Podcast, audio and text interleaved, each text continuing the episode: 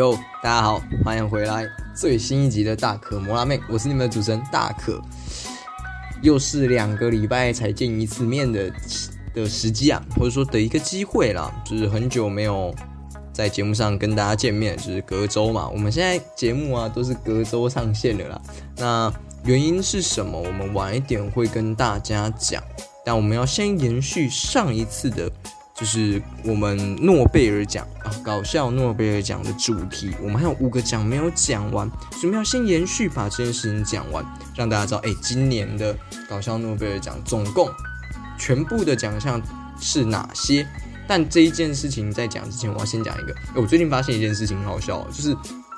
因为疫情的情况下，大家都开始戴口罩嘛，那戴口罩其实有蛮多方便的事情，就是可能呃女生出门不用化妆啊，或者是。呃，我们长得不帅的人呢，口罩戴起来就是也会变帅这种。但我最近发现最方便的一件事情，不是说可能不用化妆啊，或者是呃你长得不帅遮起来变帅。诶，长得不帅遮起来变帅其实蛮方便的。但就是我要讲的是最方便的一件事，就是我如果打呵欠是可以不用捂嘴巴的。我觉得这件事情真的是。我那时候想到的时候，真的觉得我超天才。然后，哎，对啊，这样我打哈欠的时候不用捂嘴巴，就只有眼睛眯眯的那个捂住眯眯那样子，就是眼睛眯成一条线这样。我觉得，哎，感超方便的。以前你打哈欠还要那个，就是嘴巴闭起来，或者找个地方转个向，就是打哈欠。你现在可以名正言顺的把嘴巴张开，开来打哈欠。哎，我觉得这真的是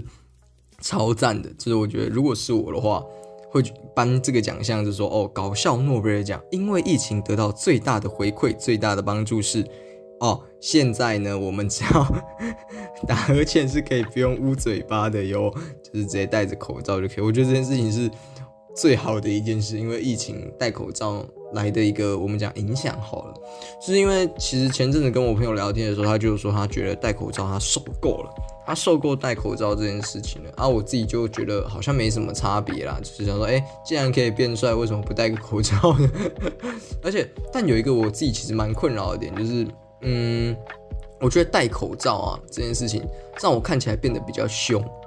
就是本来我可能就已经不是多友善的人了，然后就是把口罩戴上去之后，我觉得干。我怎么看起来这么这么凶暴凶残呐？就是很像那种什么流氓啊或混混这种。但就是呃提个外话，就是关于口罩的这个一个新发现，就是小小的一个最近发现一件蛮有趣的事情，是关于口罩这个事。那回来回来回来，我们要拉回主题，要来讲我们的搞笑诺贝尔奖的事情。我们上个礼拜讲到最后一个是医学奖嘛，就是在讲说哦这个医学奖。的冰淇淋这件事情，就是我们回顾一下，就是为什么冰淇淋可以简化、减缓这个化疗的不适？那大人吃的话会不会有差？这样子，就是因为小朋友可以吃冰淇淋，大人为什么不能吃冰淇淋这件事情？那如果没有听过的话，可以赶快回去听。我们上一集有特别提到两五个奖项。那接下来我们要讲的第六个奖项是工程奖。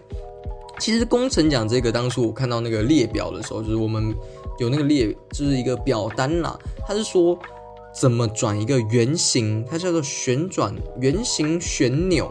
转的比较有效率。其实我一直不知道圆形旋钮是什么，于是乎我跑去爬文，就是什么叫做圆形旋钮。它其实就有点像是说我们的门把啊，就那种圆形的，你可以用十块钱啪一声打开的那一种，或者是我们讲说，嗯，呃，水龙头啊，有的水龙头是圆形的转的嘛，就是那种。白色透明的，然后上面可能有个蓝点的那种，也是圆形的。那这种东西我们都叫它圆形旋钮。那他说，哎，这个工程讲师在讲到底要怎么旋转这一个嗯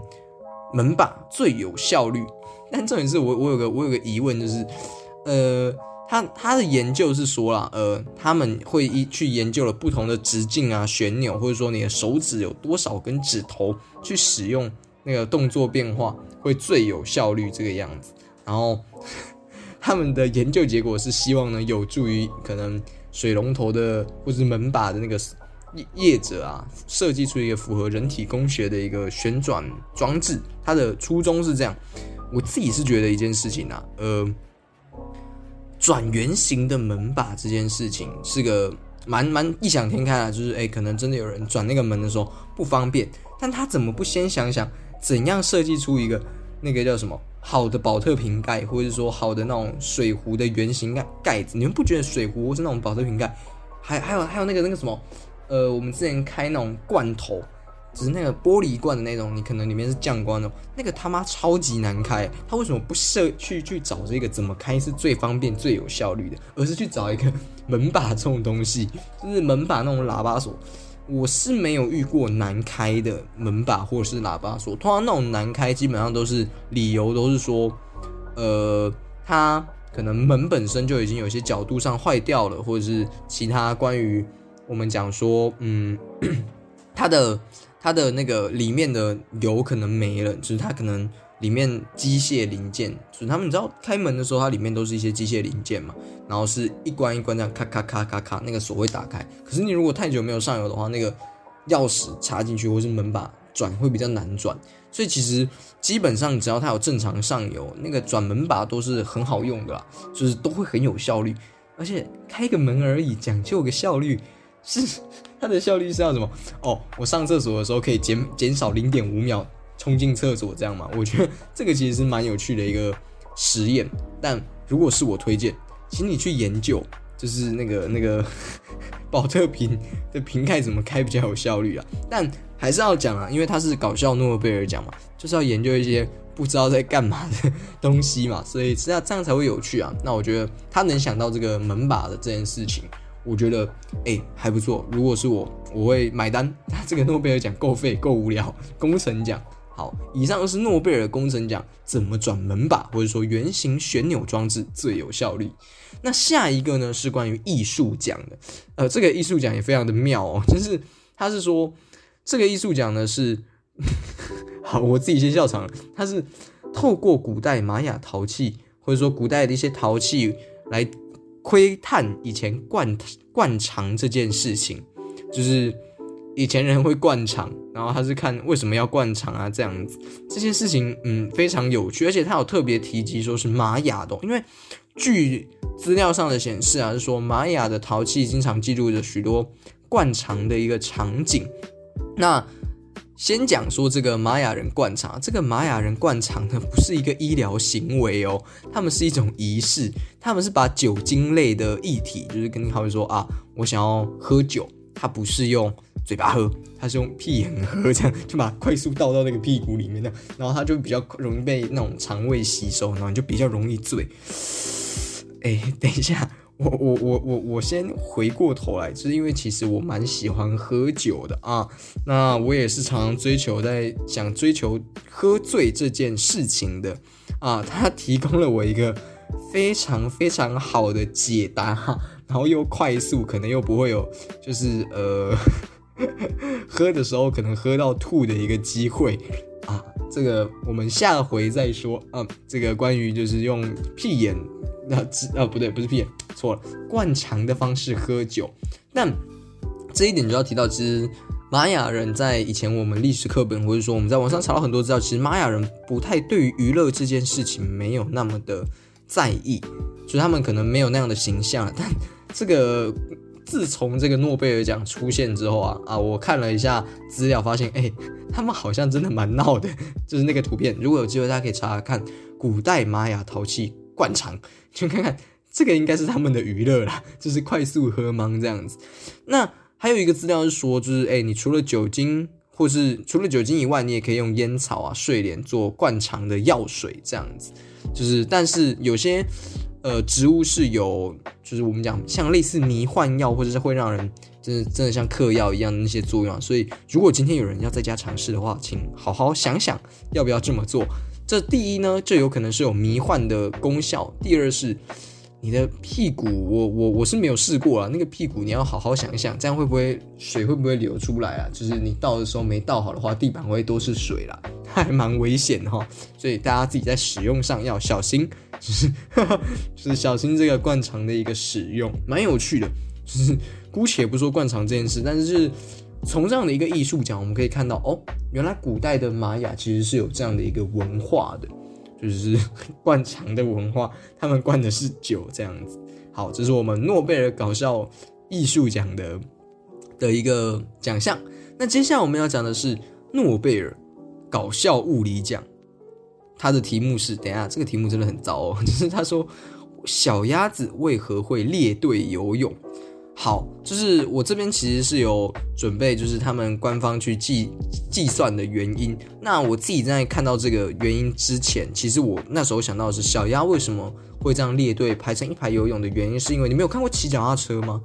就是如果没有，或者说你们有平常有在骑脚踏车吗？我不知道。就是你们知道在车队那种脚踏车的赛车队，他们是有所谓的破风手的。就是这个资讯，这个破风手这个概念，其实我在呃国。高中吗？我有点忘记。以前有一部电影叫《破风》，是彭于晏演的。那他就是在讲破风手这件事情，就是破风手在前面是有点像是把前面的风阻切开，然后让后面的人会比较省力，比较好去跑这个骑这个脚踏车。因为他们是一个小车队嘛，所以你在骑车的时候，你有破风手，你后面的人就做会比较省力。那在最后他们可以做冲线这样子。会省一些力气，那这是所谓的破风手。所以我在当初看到哎这个诺贝尔小鸭诺贝尔物理奖这个小鸭的时候，我就想哎有没有可能他们列队游泳是为了像破风手那个样子，所以才让他们就是排成一排啊这样。那这个搞笑诺贝尔就是诺贝尔物理。奖搞笑物理奖的得主呢，则是透过电脑的计算发现，小鸭子跟在母鸭子身后就是排队游泳的原因，也是因为它这样是最省力的。那从而且在从列队就是他们排队的第三只小鸭开始呢，他们的就是鸭子游泳的时候，那个接受波浪的阻力会趋近于零。可以更有效的防止个体的能量的消耗，或者说更容易不会累，更不会累这个样子。其实它的道理就跟我们讲破风手那个概念其实蛮像的。但我自己因为我自己会游泳，其实我自己没有 没有感觉过这件事情。说实话，就是我们以前上游泳课的时候很有趣，就是一一次上是上一个小时啊。我们我以前上是这样子，然后就是可能那一堂课会有七八个学生，八九个学生这样，然后我们就。诶，七八八九差不多就是一个，然后但是我不会觉得我，因为就是呃，我游泳游的特别的轻松啊，因为多数时候其实我是游第一个的，不然就是第二个，所以如果照他的理论来讲，之所以我每次游泳课都这么累的原因，是因为原来我不是第三个那个小鸭子啊，我消耗的体力跟能量是 超大的，因为我的那个波浪阻力近。没有禁区于零，我他妈是根根本是一百吧，那个阻力是最大的啊，难怪我会这么累哦。所以以后如果大家有想要学游泳的话，你要跟老师说，老师老师，哎，其呃，先先回来讲这个，老师老师，我不要游第一个，也不要游第二个，我至少要游第三或第四个开始，呵呵就是这样，你才能比较轻松了。但我必须说实话，就是以前我们练游泳的时候，就是游的比较快的，通常都会是第一个。那如果照这个所谓的搞笑诺贝尔物理奖的一个研究发现，假设我们跟小鸭跟母鸭的，呃，我们先忽略其他因素，假设我们都会有一样的状态的话，就是排像我们这样列队游泳嘛。那在第一个人会承受到最大的阻力，那他相对的练习到的东西会变多。说实话，就是你要在呃好一直在破那个阻，所以你会更。消耗你的体力，或者滑得更快，会有更有技巧的去游。所以其实游第一个人训练到的确实是比较多的。而且其实你要他们，我们游泳是这样子，我们是按顺序来的，通常是游得最快的排第一个，然后往下排嘛，通常是这样子。不然，呃，会让最慢的如果在最前面的话，你可想而知，你可能哎会回堵嘛，就是因为很后面的就必须比较快的就必须等这样子。所以其实呃在游泳的时候。确实是有比较快的人在前面，然后由此推知，我们知道啊，既然第一个阻力比较大，会比较累的话，诶，那确实第一个越来越强的几率是很高的，是有这样的可能性的。所以难怪，所以原本一一直都被弼马温，就是我不想游第一个，然后结果都被推去第一个啊，原来就是爱之深责之切嘛，就是我们常常都说，呃，不合理的要求是磨练嘛，诶，合理的要求是历练。那不合理的要求是磨练，好，那谢谢我的游泳教练们多年来给我的磨练呐，哈，这不合理啊，就是提个外话，就是讲到游泳这件事情，那这是关于我们的搞笑诺贝尔物理奖的小小鸭为何会列队游泳，哇，接下来呢，我们要来讲到诺贝尔和平，呃，不是诺贝尔和平奖，诺贝尔搞笑和平奖。啊，这个呢蛮有趣的，它其实这个和平奖在叫叫做说八卦的艺术。那他这边我们收集到的资料是说，哎，其实有时候八卦嘛，我们也知道，有时候真真假假，或者是他有些东西其实不是那么的合适在公众场合讲的。那这个真真假假，或者好坏参半，是人们通常他调查的项目是人们通常会在什么时候说真话，什么时候散布谎言。呃，八卦这个东西不都是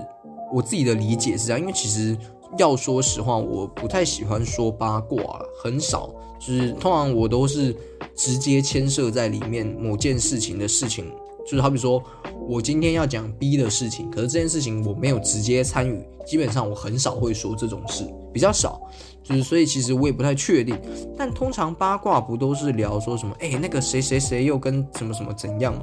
这不都是真话吗？呃，应该要是真话吧，就是谎八卦。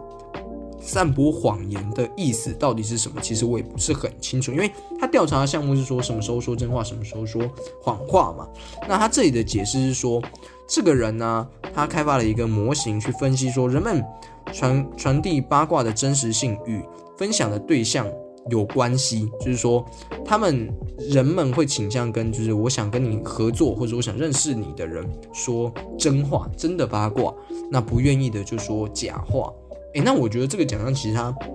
应该这样讲，就是他们可能会想要说，哦，我我跟人我们讲交流、交往、来往的话，我会比较想要跟就是我想认识的人说真实的话，然后跟我不太想理他的人 讲讲就是没那么重要，或者说甚至说假话的那一种。他的和平奖是在讲关于这件事情。诶，我觉得。人呢，还是做人，还是要诚实啊！就是的说的说的说的说的说的说的说的说的说的说，来诚实的说。那个，我觉得大家还是要说实话，就是我们尽量不要去说人家八卦，那也不要说假的话，因为我觉得，如果你做人是真诚的话，或者你说话都是诚实的，有的时候，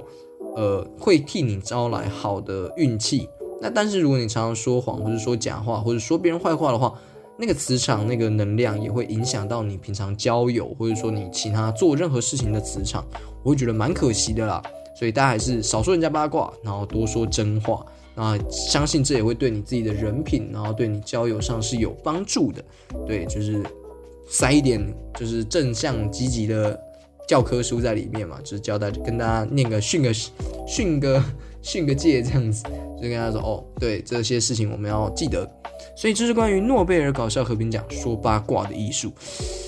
这为什么要算在和平奖？等下，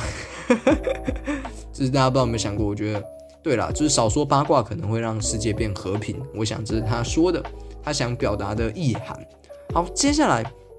我们要跳到诺贝尔搞笑经济经济学奖。那这个经济学奖在调查的是说，哎，成功有时候也是。或者说，多数时候是幸运使然。哎，其实这个我必须说，这个我根本不用不用呃不用讲它的内容，我也赞同它。我甚至觉得它这一项可能可以颁给，就是我们讲正常的诺贝尔奖的那一种。因为先不不不论他是不是经济学奖，是成功是幸运使然的，那是肯定。因为呃。我们先第一个讲的就是，我们如果想要成功的话，假设在我们先假设一个前提，你只要努力就能成功这件事情，我们就先假设这个。可是同样很努力的人，在资源有落差的情况下，他们也未必能达到成功。你们知道吗？就是假设这个成功定义来源是哦赚大钱或是有很好的工作这种的类型的假设啦，就是也就是说，他们同样很努力，可是因为资源的落差。会导致你能不能成功，或是成功的等级，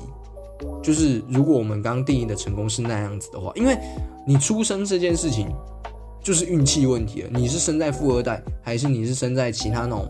呃，哎，我觉得这个很危险，就是你是富二代，还是你只是普通人，就有差别了。那这就是运气嘛？那你两个都很努力，你觉得富二代会比你差吗？他有的是资源呢，就是所以其实来讲，同样努力的人。你出生是哪里也会有差别，就是假设他们能能力等级是一模一样，但出生是会有差的，这就是运气使然。从这一点，这是最简单的模型就能知道。而在这一个他们研究这个讲的时候，他是说，社会上很多的成功关键因素都是与人格特质、勤奋、努力、勇敢这一种，但是其实。在这个他们的研究过程中，他们使用的是数学数据模型去展示，通常登上成功巅峰的人不是最有才华的人，而是资质中上但他很幸运的人。所以，在我以前不知道在哪一集的节目 podcast 曾经提过，为什么我们要读书，为什么要念好大学，其实就是在讲这一这一件事情，就是在讲关于运气这件事情。就是我自己是有。提过为什么要上好大学，然后这些东西，然后有提过关于哎幸运运气这些事情的一个概念，对我们来讲是有什么的？所以其实这个奖项我自己觉得蛮有趣的，就是它怎么它应该其实可以归类在另外的类别，是它其实蛮不错的。然后再来就是呃经它之所以列为经济学奖，其实还有一个原因啊，是因为它是从经济的角度去看。哎，这些成功的人呢，他们所获得的东西，然后列为让他们是知道他们是成功的，还有他们的所作所为，然后以数据去展示这些事情的，所以他才列在经济学里面。啊，这就是他们诺贝尔搞笑经济学奖，成功也是幸运使然的。好，最后一个奖项了，哇，今天最后一个奖项是安全工程奖，这个其实蛮好玩的，就是。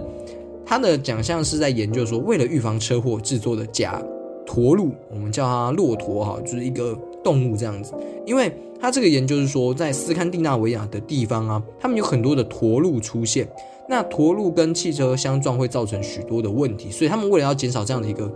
嗯事故，所以他们就去需要去寻找一个有效并且可以重复的研究方法。此时呢，就需要用到假的驼鹿。那这个很智障，他就是。他的故事说，研研究的团队为了去熟悉这个驼鹿的特征啊，他去参观动物园访问兽医，然后他就制作出用了一堆塑胶橡胶板啊，去制作呃这个假驼鹿，然后去经过碰撞测试，然后去测试这个哎假驼鹿的耐撞程度是怎么样，然后被撞的汽车看起来也非常像真的驼鹿去被撞到。那你你你懂这概念吗？就是他不是，他是希望能减低这个，于是说他去做了一个假的驼鹿，看这个能不能当做减低事故的方法这样子。然后我就在想，哎，不是啊，你放一只假驼鹿在路上，那个不是本来就应该要，呃，应该说他他他那个时候的假驼鹿是用来做实验测试的东西，就是他为了。防止就是，嗯，他要测试，好比说我在马路上画那个三十秒，呃，速限三十，或者说哎禁止超车这件事情，他要把在地上画这个，但他要测试有没有效，人们会不会减速，所以他才放假的驼鹿上去，然后去可能就是在地板上画一个哦，进小心有驼鹿哦，那他们可能看到才会减速，就不会撞到这只假驼鹿嘛。但重点是，我就在想，呃。这不是应该可以，其实可以不用用假驼鹿吗？就是你，你就直接说，哎，我有没有看到就好啦，你没有必要特别去做一只假驼鹿吧？就是其实就我的理解，他应该是希望这样子，不然就是如果他真的是说，哦，我在测试这个的时候，我希望在马路上放一只假的驼鹿，然后跟大家讲，哎，要要闪避它哦，这种，这好像是完全没有意义的东西啊。就是嗯，对啊，我我闪它，可是真的驼鹿没有出来啊，我闪了有什么用啊？我又撞了一只假驼鹿，它就算很耐撞，那也没有用啊，就是也没有没有防止到就是大家预防这件事情嘛，所以我会觉得它这个真的蛮有趣的，就是它制造了一个假的驼鹿，为了要去预防，不论它是要真的拿来阻止车祸，还是说它要让大家就是慢慢的学习怎么去看地板上的路标那一种或路牌，让大家减速这一种，我都觉得。这真的很妙，为了这件事去做一个假驼鹿，这是一个很有趣的、很有趣的一个实验。那这就是我们的诺贝尔搞笑诺贝尔奖的安全工程奖。那么以上就是我们十个哦，五个后五个搞笑诺贝尔奖的奖项。那我们十个奖项都介绍完了。呜，我觉得其实这个计划蛮有趣的，就是来讲一些 很智障、很智障的研究，然后发表我自己在其中看到、想到的一些事情。然后节目的尾声啦，就是杨尾声。好，不是节目的尾声，其实有一件事情想跟大家说。呃，其实，在前几个礼拜吧，就是其实他这个议题蛮严肃的。如果各位听众朋友听到这里的话，其实，诶，没有想要听我小小的抱怨碎念，或者说想要听我的内心话，其实我们可以在这边就跟大家说再见了。就是我们下个下下礼拜隔周上下一集节目的时候，我们会讲，对，还是会提到一点点这件事情，一些事情，或者说我们可以直接下下礼拜的节目见。那先跟呃听到这边的朋友们说再见了，就是大家再见，我是大可大可摩拉面，大家再见。但是如果你留下来了，就是其实我想要分享一件事情，就是呃，其实我们这一个节目大可摩拉面啊，本来的预期是希望它能够帮到蛮多人的，然后我说我可以散发一些正能量，但很遗憾的是，它其实跟我想象的不太一样，就是哦，抱歉，我我我没有办法做到。就是这样子做一个高产量、高质量的一个节目，就是我对自己的标准可能虽然我觉得不高，但也称不上低。那我有持续在努力，但我很清楚的意识到可能没有办法。再就是，嗯，哦不对，所以就是我想跟大家说，我们的这个节目啊，大可摩拉面目前只会做一季，也就是十集，总共十集一季的节目。那接下来只剩两集节目了，就是我们这一集上线的话就是第八集嘛，那接下来就只剩两集节目了。那两集节目也都是隔周上线，就是想要拖一下啦，就是不想要那么快做结束，就是离别的时候总是特别难受嘛，对不对？就是想一想说留一下到，呃，隔个两周后，那正式跟各位说第一季结束了。那之所以其实设计一季一季的，其实本来就是我自己的一个规划，就是我想说，虽然每一个礼拜五当初的设计是每个礼拜五都想上架一集，然后做一整季，然后可能是单一企划一季这样子，可是第一季的这一个，我们觉得我必须说，它虽然蛮它是蛮杂乱的啦，其实，然后有些规划计划其实不如我本来的想象。所以很遗憾的是，第一季是一个非常杂乱的大杂烩，然后就是第一季到第十集之后结束，也可能会隔好长好长一段时间，甚至可能也不会再回来。就是希望有有机会跟大家再回来见面，就是我时不时可能突击检查一下这样子。但是 原则上，原则上我们都是呃会以十集为一个单位为一季。那下一次当我要回来的时候，就会有十集完整的计划，一集一集照上来了。对，不会有一个，呃，可能计划的中途临时想的不够完善的这种问题，所以想跟大家说抱歉，我们这一个大可摩拉面的第一季只剩下两集了，不要太难过，不要太感伤。再来就是还有一个很重要的是，其实，嗯，这个虽然我不太确定，本来不太希望在节目上讲，但我觉得可以说的是，我跟悠悠曾经有在在几周前曾经有聊天过。聊了关于做节目这件事情的一个想法，就是我们开了个别的节目嘛，就是非自信少年跟大可摩拉面。其实对我而言，就是对悠悠而言，可他可能觉得，哎，做这个节目是他他的一个我们讲放松的一个方式，跟他也蛮乐在其中的一个地方。对我而言，同样也是我蛮乐在其中的。但如果问我放不放松，其实我必须说。并没有很放松，说实话，就是我做节目的时候，我会尽可能的希望它符合我想要的，然后能够拿出最好的。但很很可惜的是，也许是我练习不够，或是我的准备不够充分，所以导致出来的成品并没有如我的预期。再来就是，呃，我在做节目的时候，它也像是一个创作。那创作这种东西是一种输出嘛？那但是我平常不是只有这一个输出管道，就是我可能同时要做其他的部分，是也需要我在输出的，导致有的时候其实我自己在做节目的时候，我已经把我的输出的能量输出给别的了，或者我的创意输出给别的东西。那在这里我要再输出一个东西的时候，我可能已经没有没有料了。再来就是我可能也很累了，变相这个节目就。做到从第四集之后开始给我很大的压力，然后也也不能讲很大的压力啊，就是 这样感觉像听众朋友给我压力。我应该说，就是我自己会对于有些东西做起来感到无力了，然后会有点觉得，哎，我好像有点在拖着这件事情。那我觉得可能现在这个时机点或者现在这个时间真的不太适合，就是一直这样做下去。除了播出的品质会受影响以外，然后还有就是呃我自己也需要状态上也需要调整。何况其实那一天跟悠悠聊这件关于做自己的节目的时候的事情时，我们还有聊其他的关于工作、关于其他规划的事情。那我也很认真的说，嗯，我确实有些规划想的过于草率，或者是说有些规划可能我太过于相信、依赖自己以前的自己的那种感觉。但我现在已经老了，我没有办法像讲自己老了也超怪。就是我觉得应该说是我已经没有 像以前那样这么有活力、有热忱，然后也有体力去做我想脑子里想的那些事情。就是我刚刚可以说哦，我想的我 OK，因为以前的我可以，可是现在的我可能不行了，所以就是最后想跟大家分享的就是这几个，就是我关于做这个节目啊，可能要收尾了，就是到第一季要结束了，就是我们剩两集，现在就是哎，很抱歉这段日子就是呃我的节目有时候可能拖了一两周才上架，或者有时候时长时短，甚至还有图集上架的这一种。就是其实想跟大家说的是，对，呃，我在心态上的调试，还有在体力上的调试还没有调整的很好。我想现在可能不是一个很适合或是最好的时机来做这个节目。然后我也有更重要的事情，可能需要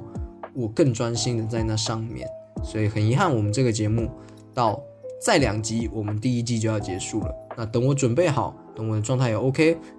我会再回来的。就是也希望听众朋友们等我啦，